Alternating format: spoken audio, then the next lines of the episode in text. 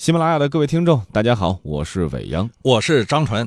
上一期的结尾啊，我们是布置了一个侦探小题目哈。如果大家伙对这道题的心理学和刑侦学的分析感兴趣的话呢，欢迎大家在微信当中搜索一下“贝克街二百二十一号房东”这个微信，或者直接用 F R M S 幺零幺来进行搜索添加。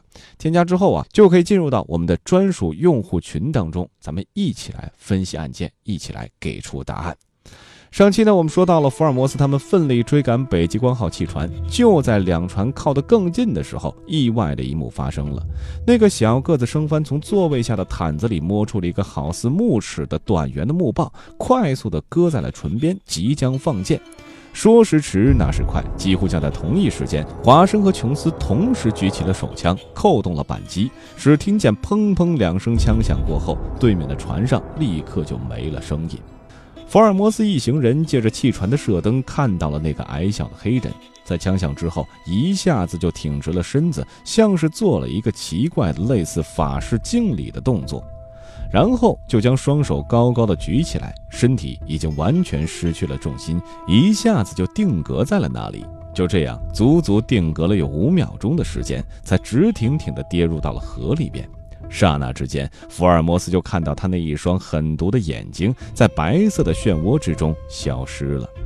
这时，那位装着木腿的罪犯斯莫尔气急败坏地冲向了船舵，他用尽全身的力气扳动了船柄，那船就如同箭一般的突然转向南岸，飞速冲了过去。就在北极光号急速转弯的时候，两船几乎就撞到了一起。最后，由于警用汽船迅速转舵，才以相差几英尺的距离躲开了他的船尾。警方的汽船随即调转了方向，追上前去。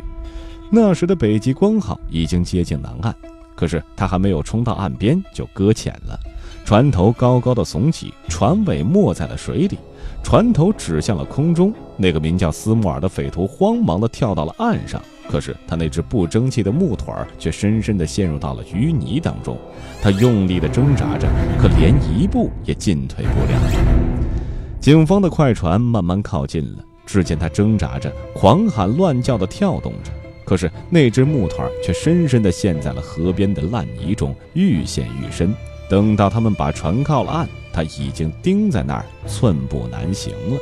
斯莫尔呢，是一个残疾的匪徒。他为了获得这批宝物，从印度的安达曼群岛成功的越狱，历经了千辛万苦，一路窥伺跟踪，好不容易才将宝物搞到了手。那种成功的快乐，一定是一种巅峰的体验。可是宝物在自己的手里还没捂热呢，这神兵天降啊！莫名其妙的就被人一路追杀，杀到了河边的烂泥里。他内心的挫折、挫败、无助和沮丧，让他拼了命的挣扎、跳动、狂喊乱叫。斯莫尔认为自己是四个签名中的一员。按照协议的规定，阿格拉宝物本来就有他一份是舒尔托上校背信弃义，杀死了摩斯坦，想占为己有。自己只是合理获得自己应该属于自己的一部分，何错之有呢？那么合理的就一定合法吗？应该获得就一定能够获得吗？我们倒是想听听听众的意见。如果走法律的程序，按照当初四个签名的契约，斯莫尔现在能拿到阿格拉宝物中的多少财富呢？啊，不管现在斯莫尔到底还能拿到多少财富和宝物，他已经是身陷囹圄了哈。警方已经可以控制住他了。警方当时是从船上扔了一条绳子过去，套住了他的肩膀，把他像拉鱼似的拖上了汽船。大家被刚才紧张的气氛给累坏了，甚至连斯密斯的这艘汽船此刻都懒懒地停在岸边，呼哧呼哧地喘着粗气儿。他的主人船东斯密斯父子更是一脸沮丧地坐在那艘船上，不知道应该如何是好了。现场只有琼斯警官异常兴奋地挥舞着他那并不粗壮的手背，向他手下的那些精壮的警察说着什么。那张师，您觉得他们会说什么呢？其实我们想都不要想，琼斯应该说什么，因为案件侦破了，人犯抓到了，琼斯警官也满血复活了。这个时候啊，他一定会兴奋地梳理全部的过程，他会不自觉地屏蔽福尔摩斯在案件侦破过程中的功绩，嗯，强化自己在案件中的作用，彰显我自己的英明神勇。我敢保证，琼斯说话的口气啊，一定是坚决的，脸上的表情啊，一定是丰富的。尾音是上扬的，他需要通过一遍遍的讲述，重新梳理和定义自己在案件中的作用。嗯，重新梳理和定义自己的权威，甚至这个时候，琼斯还会想到接下来我该怎么来邀功啊？对，是这种人一个共有的特性。对他目前的这种颐指气使、贪天之功为己有的这种，其实，在我们眼睛里面，其实就是一种心理现象。在遇到类似这样的事情的时候，我们也会这样做。嗯，咱们来看看琼斯怎么做。做的哈，他发出了收队的指令。斯密斯父子在几名壮硕的警察监视之下，慢吞吞地跨过了北极光号的船舷，走到了这边的汽船上。这时，大家才从刚才的兴奋中回过神来，想起了被斯莫尔抢走的那笔来自印度的阿格拉宝箱。阿格拉宝箱正静静地安放在那只船的甲板上，箱子上镶嵌着宝石，在灯光的映照下发出了幽幽的光。琼斯警官走到了阿格拉宝箱的旁边，检查了宝箱的外观。那是一只精致的铁箱子，上面没有钥匙，但似乎非常的沉重。他们小心翼翼地把它从北极光号汽船上搬到了船里，然后再把北极光号拖到了汽船的后面，慢慢地沿着来时的水路向上游驶去。回来的路上，他们不断地用探照灯向河水里照射着，试图寻找那个受到枪击的小黑人。可是茫茫的河水哪里还能找到那个个头矮小的小黑人呢？他早已踪影不见了，想必已葬身泰晤士河底了。这时，福尔摩斯似乎在舱口上面的船板上发现了什么，他指着舱口上面的船板说道：“华生，你看看这里，刚才两船相遇的时候。”我们的枪还是打晚了。华生抬起头来看了看他们先前站立的地方，就在刚刚站立位置的后边，竟然斜插着一只罪恶的毒刺，大约就是在他们开枪的时候射过来的。福尔摩斯面对着毒刺，仍然像平时那样耸了耸肩膀，然后微微的一笑。可是。从那次之后，每当华生回忆起那天晚上几乎被毒刺袭击的情景，都会感到十分的恐惧，甚至连听到“吹管”这个单词的时候，心里头都不免要咯噔一下。其实，不管是遭遇天灾的普通人啊，还是与匪徒拼命之后的专业警务人员。我们觉得，在惊魂之后啊，都会需要有一段心理平复的阶段。这个时候呢，就是像张老师这样的心理学专家哈，要出手干预的最佳时机。你也是参加过很多类似的工作的哈。那心理干预到底我们要做什么？如果说啊，一个突发的现场没有专家在场，我们普通人怎么去缩短这样一个平缓的周期呢？张老师，如果专家在场的话，第一件事情要把当事人和现场。就要进行有效的区隔，然后接下来我会单独的面对他，甚至拉着他的手，明确的告诉他你已经做到了更好，以减缓他内心的道德冲突。那么，如果专家不在场的情况之下，我认为当事人有几步走：第一，要首先要自救，要尝试着向周围的人说出你内心的感觉以及事情的经过，不管什么人，抓住就说，因为不说你会疯，说了也许别人会疯。那么第二件事情呢？短时间呢，你必须离开那个环境，不要看它的最终的解决的结结果。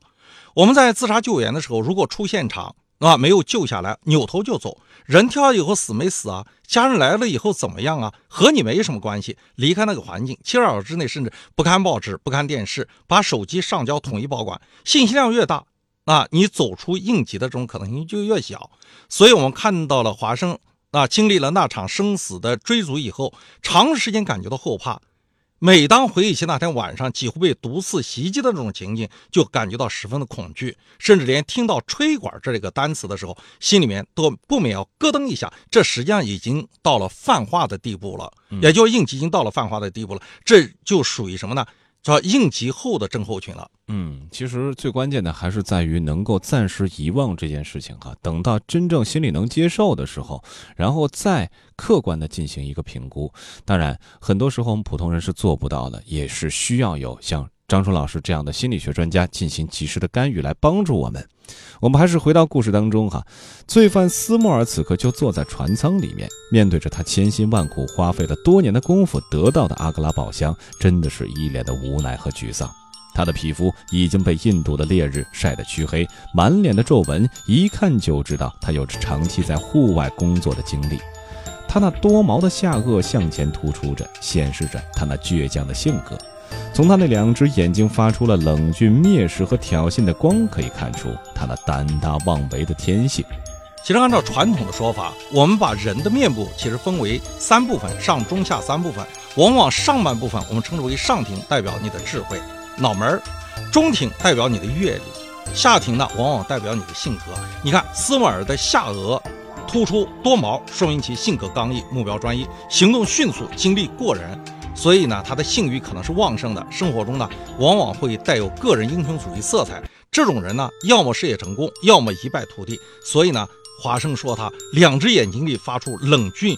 蔑视和挑衅光，可以看出他那大胆妄为的天性。嗯，还是回到斯莫尔，作者是这样描述他的：他的年纪大约是在五十上下，头发已经灰白参半，面貌还不算难看。可是此时此刻处在盛怒之下，他那浓郁的眉毛和凶恶的下颚就组成了一副可怕可憎的面容。他坐在那儿，把戴着手铐的双手搁在膝盖上，用他那双锐利的眼睛望着那只使他犯罪的铁箱。在福尔摩斯看来，他的表情似乎悲痛要多于愤怒，绝望多于沮丧。福尔摩斯燃上了一支雪茄烟，说道：“斯莫尔先生，我真的不愿意看到事情竟然弄到了这样的结局。先生，我也不愿意呀，这条命我想也是逃不过去的了。”可是我可以向您发个誓，我实在没有想杀害巴塞洛缪先生，是那个恶鬼童格射出了一支混账的毒刺杀害他的。我实在确实是不知情，巴塞洛缪先生的死让我的心里很不好受。我事后我用绳子狠狠地鞭打了那个该死的小黑鬼，可是人都已经死了。又有什么办法呢？你先吸一支雪茄烟，我看你的全身都已经湿透了。喝一些我带来的酒，先暖和暖和身子吧。说着，福尔摩斯就拿出了随身带来的瓶装酒，然后又说：“我问你，你在爬绳上去的时候，你怎么会知道那矮小无力的黑小子能够敌得住巴塞洛缪先生的呢？”先生。你说这话的时候，好像就在现场亲眼看见的。我本以为那间屋子里是没有人的，我对那里的生活习惯都很清楚。那个时候是巴塞罗缪先生平常下楼吃晚饭的时间，我丝毫也不想隐瞒什么。我以为说实话就是我最好的辩护。当时要是那个老少校在屋里，那我就会毫不吝惜地掐死他。我杀了他，和吸这支雪茄烟没有什么区别。现在的情况是因为巴塞洛缪的死亡而使我被关进了监狱，这个结果实在令人痛心。因为我和他从来没有任何纠葛。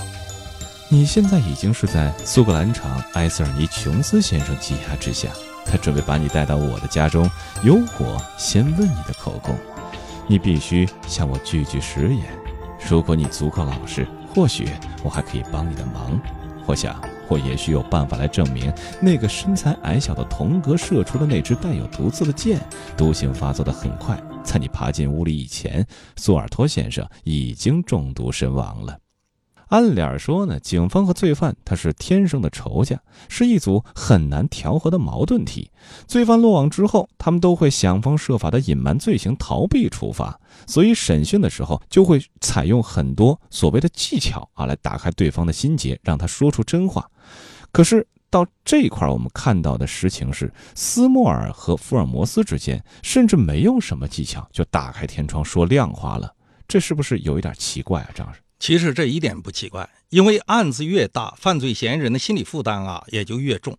为了逃避抓捕，整天的提心吊胆，夜不成寐。一旦被抓了，自己反而是如释重负。嗯，我在监狱咨询的时候就遇到过一个当事人，犯事儿以后仓皇逃亡了十四年，在湖北新余隐姓埋名，结婚生子，赚了大钱。在外人的眼睛里面，他们一家人在一起啊，幸福和谐，其乐融融。